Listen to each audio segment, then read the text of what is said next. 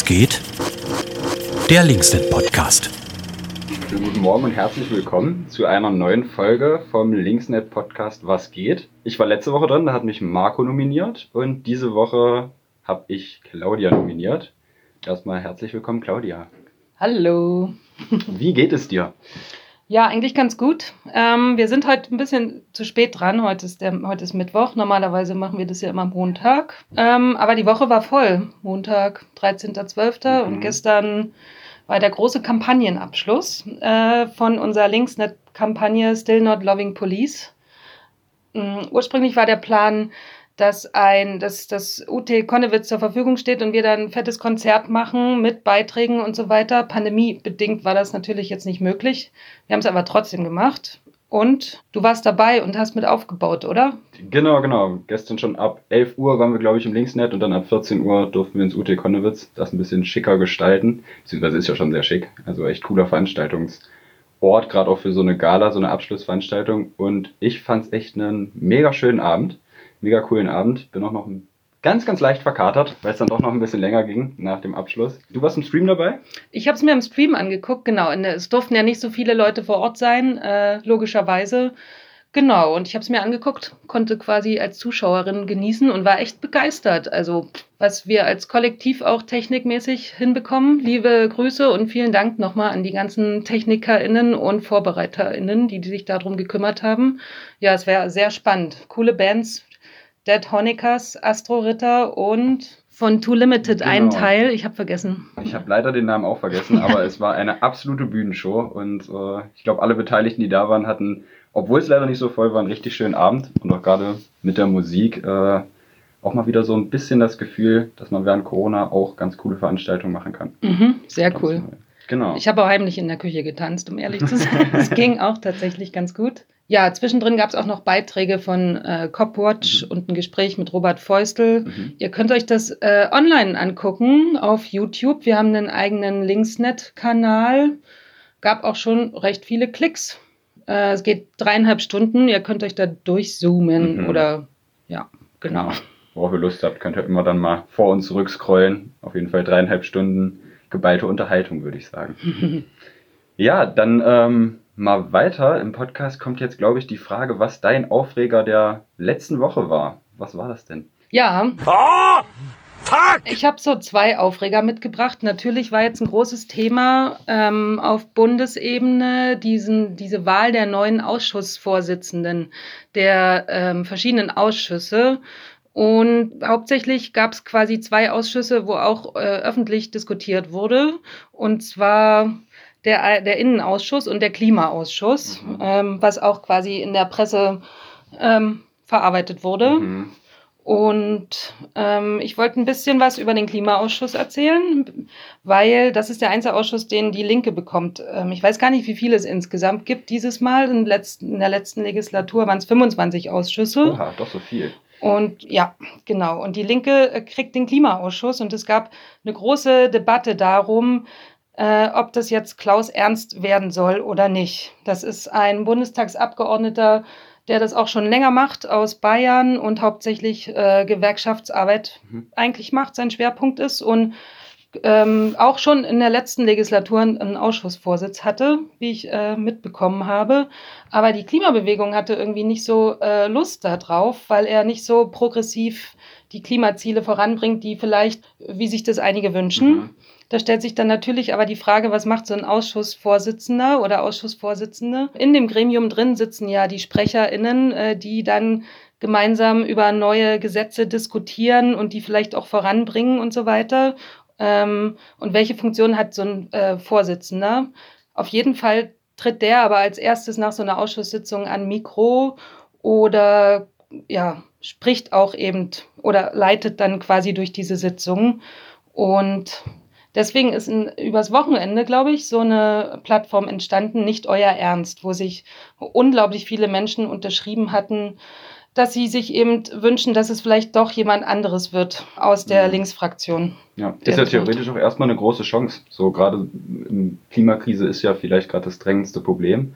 Und erstmal, wenn es 25 Ausschüsse gibt und man nur einen bekommt, dann gerade den Klimaausschuss wäre es ja eine große Chance auch für die Linke zu zeigen, dass ihr Klimapolitik dahingehend auch sehr wichtig ist. Ja, auf jeden Fall. Das wäre wirklich wichtig gewesen. Ich kann auch mal kurz was vorlesen mhm. ähm, von der Homepage. Äh, da steht auf der Seite nicht euer Ernst. Äh, der Klimaausschuss wird in den kommenden vier Jahren unglaublich wichtig, denn die Wahlperiode ist die letzte, die die Chance hat, die Pariser Klimaziele doch noch einzuhalten. Und der Ausschuss sollte als eine Plattform für klimagerechte Politik, Klimabewegung und eine Polit Politik der Zukunft dienen. Mhm. Das waren so die Punkte. Naja, gestern kam raus am Dienstag, es ist jetzt Klaus Ernst. Mhm.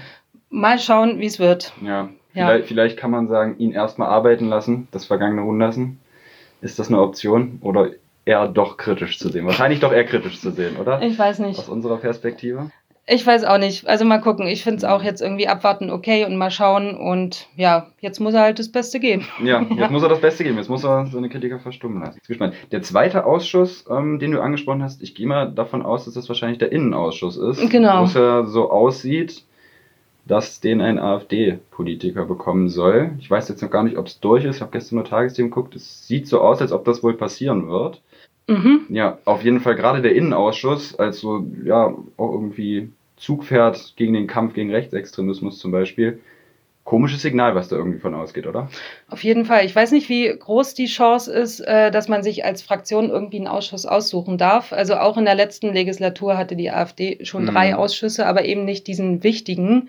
Der Innenausschuss ist nämlich einer der größten Ausschüsse und da werden auch eben Gesetze äh, diskutiert, die auch die Themen Einwanderung und Asyl mhm, betreffen. Ja. Und das ist schon echt übel.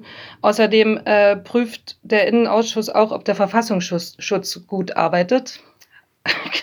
ja, Wie blöde sehr, sehr Kombination. Ja, ganz, ja. ganz absurd. dass äh, eine Partei einen Ausschussvorsitzenden stellt, die möglicherweise auch vom Verfassungsschutz beobachtet werden soll oder schon wird.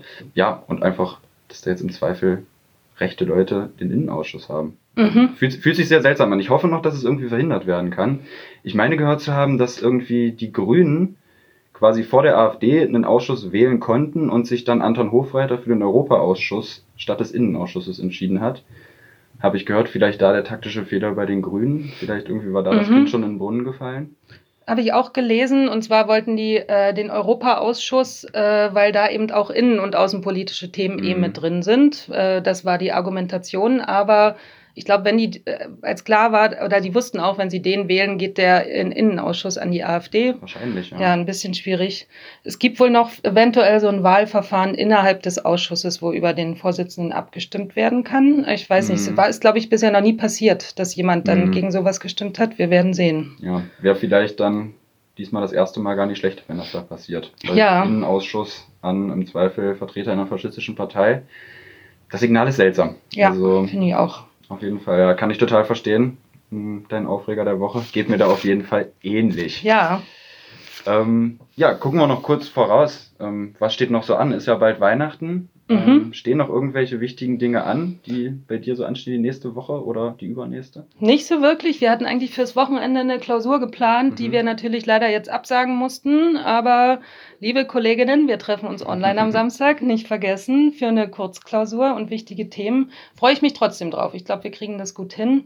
Und ansonsten findet am Freitagabend noch eine Veranstaltung statt über den dritten Weg und vor allem ihre Machenschaften in und um Plauen. Mhm. Der Colorido e.V., der ähm, jetzt derzeit auch gerade eine Spendenkampagne am Start hat, hat nämlich da einen Vortrag erarbeitet und der wird in Kooperation mit dem Lixa e.V. aus Leipzig und der Rosa-Luxemburg-Stiftung Sachsen gezeigt. Ähm, wer Lust darauf hat, muss sich aber äh, online anmelden. Vorher unter chocher Com gibt es neue Infos oder ihr schreibt eine E-Mail mit Anmeldungen, Vor- und Zunahmen an lixa.riseup.net. Mhm. Genau, das ist mehr Veranstaltungen sind nicht, sonst geht es schon langsam Richtung Weihnachtsstimmung und ich glaube, die Büros sind nächste Woche auch zu. Genau, ich glaube, wir haben uns jetzt entschieden, Montag äh, machen wir quasi vorgezogene Weihnachtsferien. So weit vorgezogen ist es dann ja auch nicht. Ja. Freitag ist ja dann schon der 24. Ist okay, ja. Genau.